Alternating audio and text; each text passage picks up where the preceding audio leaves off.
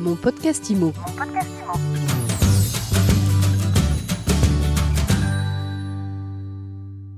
Bonjour et bienvenue dans ce nouvel épisode de mon podcast IMO. Et j'ai le plaisir aujourd'hui de recevoir Guillaume Martineau, le nouveau président d'Orpi. Bonjour. Bonjour Ariane. Vous êtes président d'Orpi depuis le 1er janvier. Vous avez pris la succession de Christine Fimagali. Tout à fait. J'ai été élu fin juin et je suis rentré en fonction début janvier avec mon conseil de gérance. Comment ça se passe euh, une élection de président d'une énorme coopérative? Eh ben, Ça se passe comme une, une candidature politique. Vous sillonnez la France, vous allez voir tous vos confrères, les, les GIE, les groupements d'intérêt économique, et puis vous exposez votre programme, et puis il y a des débats, une élection, et puis vous vous retrouvez ben, à la tête du réseau. Il y avait trois listes, et une, une élection chez Orpi, c'est beaucoup de débats, beaucoup d'échanges d'idées, d'écoute du réseau pour construire ensemble le réseau qui correspond et qui convient à tout le monde, enfin la majorité, et pour, euh, pour avancer ensemble demain. C'est ce qui nous permet après, chez Orpi, une fois les décisions prises, d'avancer tous ensemble. Comment est-ce que vous présentez le réseau Orpi C'est une, une, coopérative. Il y a une spécificité, c'est-à-dire qu'Orpi, ça veut dire Organisation régionale des professionnels de l'immobilier. Et c'est un univers coopératif où euh, eh bien, on décide à plusieurs, on porte des idées. Euh, Orpi, c'est une multitude d'associés avec des visions euh, communes, différentes. Il faut mettre tout le monde d'accord. Et on exerce tous les mêmes métiers, pas aux mêmes endroits. Est très présent en région, dans les grandes villes évidemment, mais un peu partout. On a 1350 agences. C'est un réseau qui date de 1965 et qui a été le fruit de, confrères qui sont réunis, qui ont mis en commun euh, des affaires, puisqu'on a un fichier commun et notre ADN, c'est le partage. Travailler ensemble, faire des affaires ensemble, ne pas chercher toujours être tout seul sur une affaire, c'est euh, se dire tiens, bah, je, je, partage avec quelqu'un d'autre, ce qui me permettra de faire d'autres affaires. Donc Orpi, c'est le, le, sens du partage. Alors vous, vous êtes à la base un associé comme les autres, en fait c'est ça le principe de la coopérative. Vous dirigez une agence qui est située dans le sud des Landes. Moi je suis à Cap-Breton et j'ai effectivement, j'exerce toujours, je fais de l'immobilier depuis 30 ans, j'ai commencé comme euh, conseiller et puis je suis rentré chez Orpi, notre agence où, je travaillais rentré en 1996 et j'ai franchi toutes les marches. Vous voyez, ce matin, par exemple, eh ben, j'ai commencé ma journée en faisant mes 10 minutes de point fixe avec mon, équipe de Cap-Breton. Là, je vous parle de Clichy, du siège. Et je suis trois jours par semaine à Paris et quatre jours dans les Landes parce que je veux rester au contact de mon métier. Alors, je ne le fais plus comme avant évident, mais je suis au contact de mon agence, donc euh, je chercherai à être un président toujours actif et, toujours au contact de la réalité du métier pour pas perdre de vue ce pourquoi j'ai été élu. La réalité de ce métier, justement, elle a beaucoup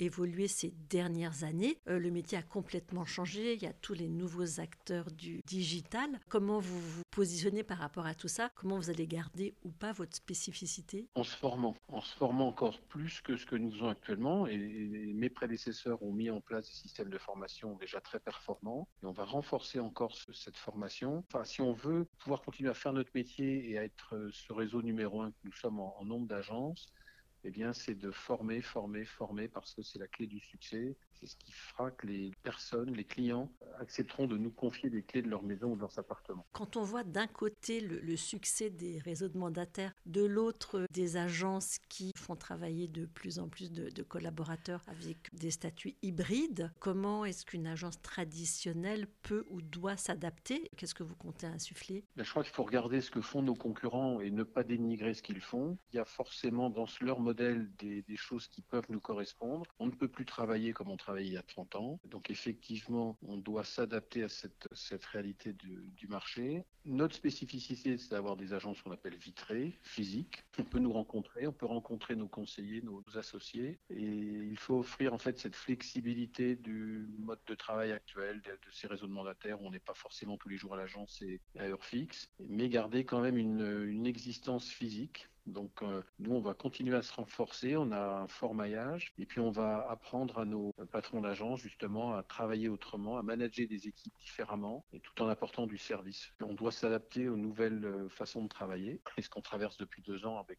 l'émergence du télétravail nous conduit à penser qu'on ne peut plus faire comme avant. Voilà. Donc on doit apporter nous-mêmes des, des, services et à nos clients et à nos collaborateurs. Eh bien tiens, justement, je veux me lancer dans l'immobilier demain.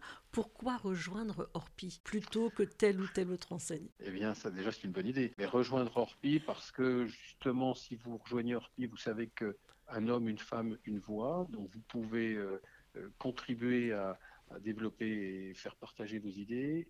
Et pourquoi rejoindre Orpi? Parce que c'est un réseau euh, qui offre euh, des possibilités de développement euh, importantes, des outils. Nous avons été précurseurs en 2015 avec la signature électronique et on continue chez Orpi à mettre en place des outils digitaux, à mettre en place des, formations, doter nos collaborateurs d'outils encore plus performants. Donc vous pouvez trouver le moyen de vous développer chez Orpi. Alors quand on est élu à la tête d'un réseau qu'on a fait plusieurs mois de campagne, évidemment vous aviez un programme les points clés de, votre programme et puis votre feuille de route. Qu'est-ce que vous comptez faire aujourd'hui? Les centres de formation régionaux permettre à nos collaborateurs de pouvoir se former assez proche de chez eux, ne plus avoir à monter à Paris pour euh, se former, remettre du lien humain dans la formation. On a euh, un coup de parcours digitaux très bien fait, mais on va en plus mettre ces fameux centres de formation régionaux. Ça, ça va être un, axe, fort. On va, dans notre feuille de route, il y a le, les nouveaux outils de travail ne pas rester sur des outils qui sont vieillissants, doit encourager la mobilité. Et puis remettre euh, cet échange, euh, ces groupes de travail qui ont fait la force de la coopérative, c'est-à-dire construire ensemble, écouter le réseau, redonner du sens au mot coopératif en écoutant euh, les besoins, euh, parce que parfois on peut être déconnecté quand on est au siège ou entendre avoir une vision euh, métier qui n'est pas la réalité en région. Donc on doit euh, remettre euh, beaucoup de sens coopératif dans, dans, toutes nos actions. Alors cette année, c'est aussi euh, l'élection présidentielle. On n'entend pas beaucoup parler de logement euh, pour l'instant, en tout cas dans la campagne. Qu'est-ce que vous, vous attendez des, des politiques?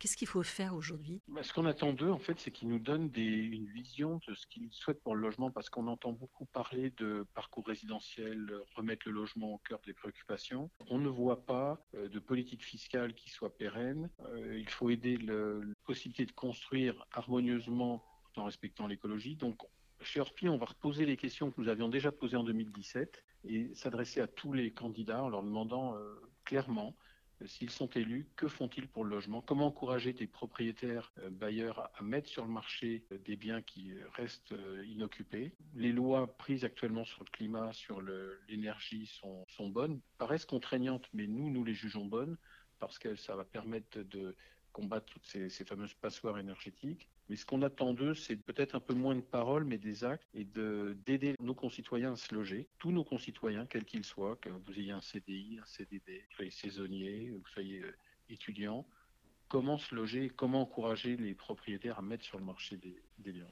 Vous avez euh, des pistes concrètes à leur suggérer? Ce côté pérenne de la fiscalité, parce que acheter aujourd'hui avec une politique fiscale qui change sans arrêt, ça je crois qu'il faut regarder un peu ce que font nos voisins allemands, par exemple, où il y a une certaine logique, une certaine durabilité des, des prises de décision. Donc, euh, en tout cas, on voudrait pouvoir échanger avec eux et que ça ne reste pas juste un 20 mots ou un argument de campagne qui dure deux mois, euh, parce que tous nos, on voit bien cette tension sur les prix, cette tension dans toutes les régions, puisqu'on constate depuis deux ans un fort mouvement de population qui quitte les métropoles.